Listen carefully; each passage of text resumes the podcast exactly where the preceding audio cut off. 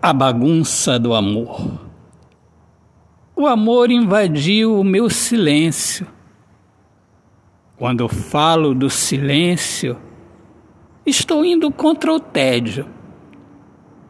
Não é por maldade quando o amor invade o silêncio. Aliás, o silêncio precisa tomar vergonha na cara. O amor quer fazer bagunça. Autor, poeta Alexandre Soares de Lima.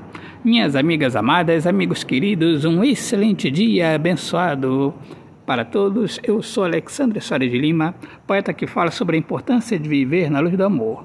Sejam todos muito bem-vindos aqui ao meu podcast Poemas do Olhar Fixo na Alma. Um grande abraço, paz Deus abençoe a todos. Viva o amor, viva a poesia.